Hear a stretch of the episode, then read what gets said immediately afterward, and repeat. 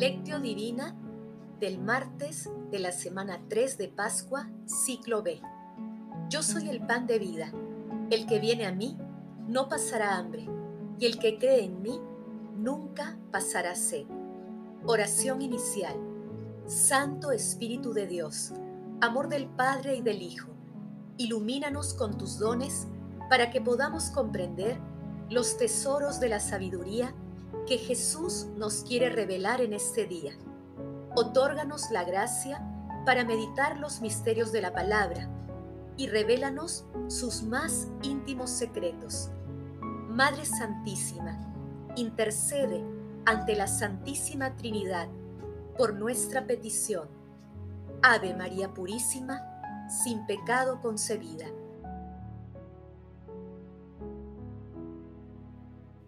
Paso 1 Lectura. Lectura del Santo Evangelio según San Juan, capítulo 6, versículos del 30 al 35.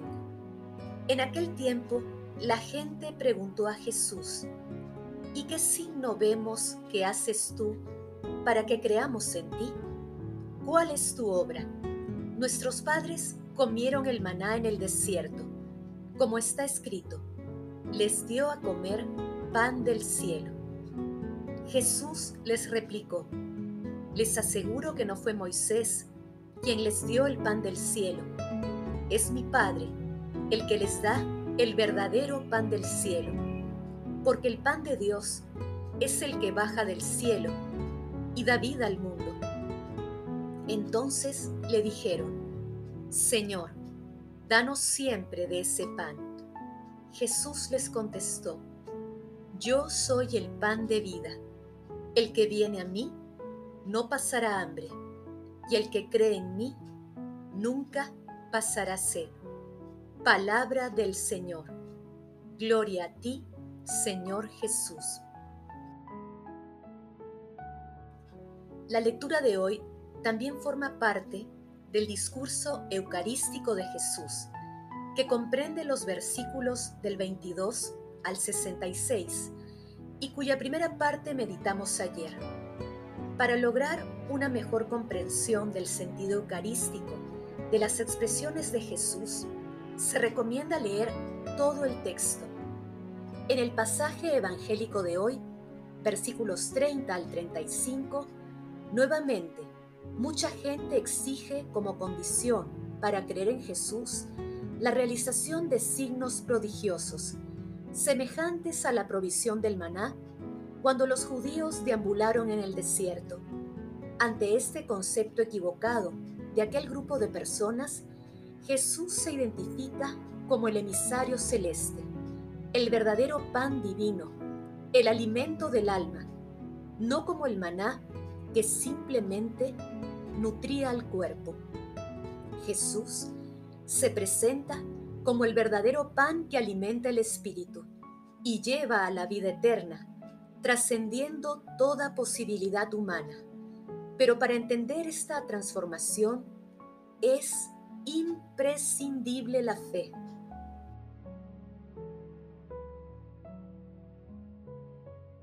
Paso 2. Meditación. Queridos hermanos, ¿cuál es el mensaje que Jesús nos transmite el día de hoy a través de su palabra.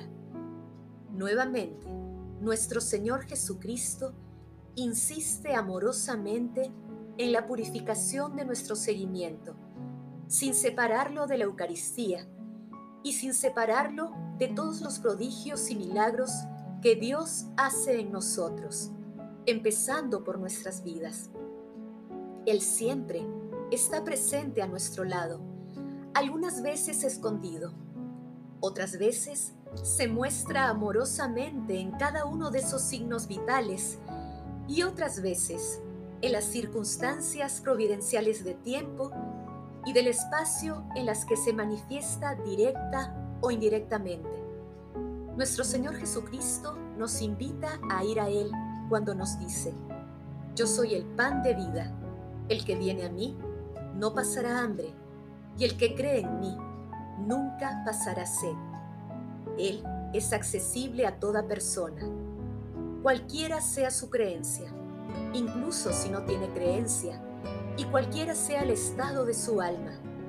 Él es el pan de vida, la luz del mundo, el buen pastor, la resurrección, la vida eterna. Bendito y alabado seas, amado Señor. Queridos hermanos, reflexionando en la intimidad de nuestros corazones, respondamos, ¿cuáles son las razones que nos impulsan a buscar a Jesús? ¿Sentimos la necesidad de una plena cercanía con Dios? Que las respuestas a estas preguntas nos ayuden a acudir confiadamente a Jesús, a creer en Él y aceptar su alimento de vida eterna, sacramental o espiritualmente. Jesús nos ama.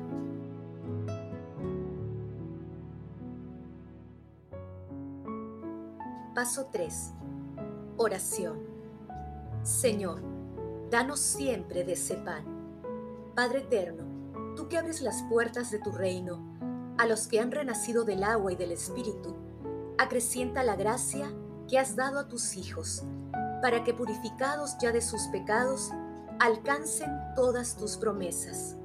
Amado Jesús, danos de pan de vida eterna. Fortalece nuestra fe con los dones del Espíritu Santo, para que seamos portadores de tu amor, un amor que se entregue a nuestros hermanos, especialmente a aquellos que se han alejado de ti y necesitan de tu amor en estos tiempos difíciles.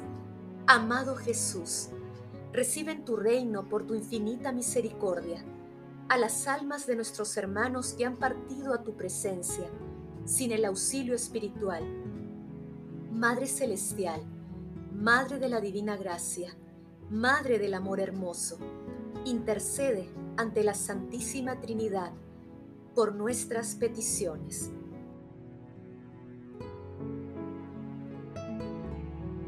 Paso 4. Contemplación y acción. Yo soy el pan de vida. El que viene a mí no pasará hambre, y el que cree en mí nunca pasará sed dice el Señor. Amado Jesús, que te hiciste pan de vida, para que en ti tengamos vida eterna, tú inspiras un gozo desbordante en nuestras almas cuando estamos ante el Santísimo Sacramento y en la Eucaristía, aún de modo virtual, porque nos devuelves la dignidad de hijos de Dios. Amado Jesús, llenas nuestras vidas de paz, porque tú caminas siempre con nosotros. No nos abandonas a pesar de nuestras infidelidades. Antes bien, llenas los vacíos de nuestras almas con tu amor incondicional y nos asistes con tu Espíritu Santo. Amado Jesús, te entregamos nuestra libertad y nuestra vida entera. Es lo único que podemos darte en medio de nuestras limitaciones. Sé que tú aceptarás nuestra ofrenda en tu infinita misericordia. No nos abandones jamás. No deseamos una vida fuera de ti, Dios nuestro, Señor y Rey nuestro. Amado Jesús, nos comprometemos a comunicar a nuestros hermanos el infinito amor que nos tienes a cada uno, tanto amor que entregaste tu propia vida para nuestra salvación.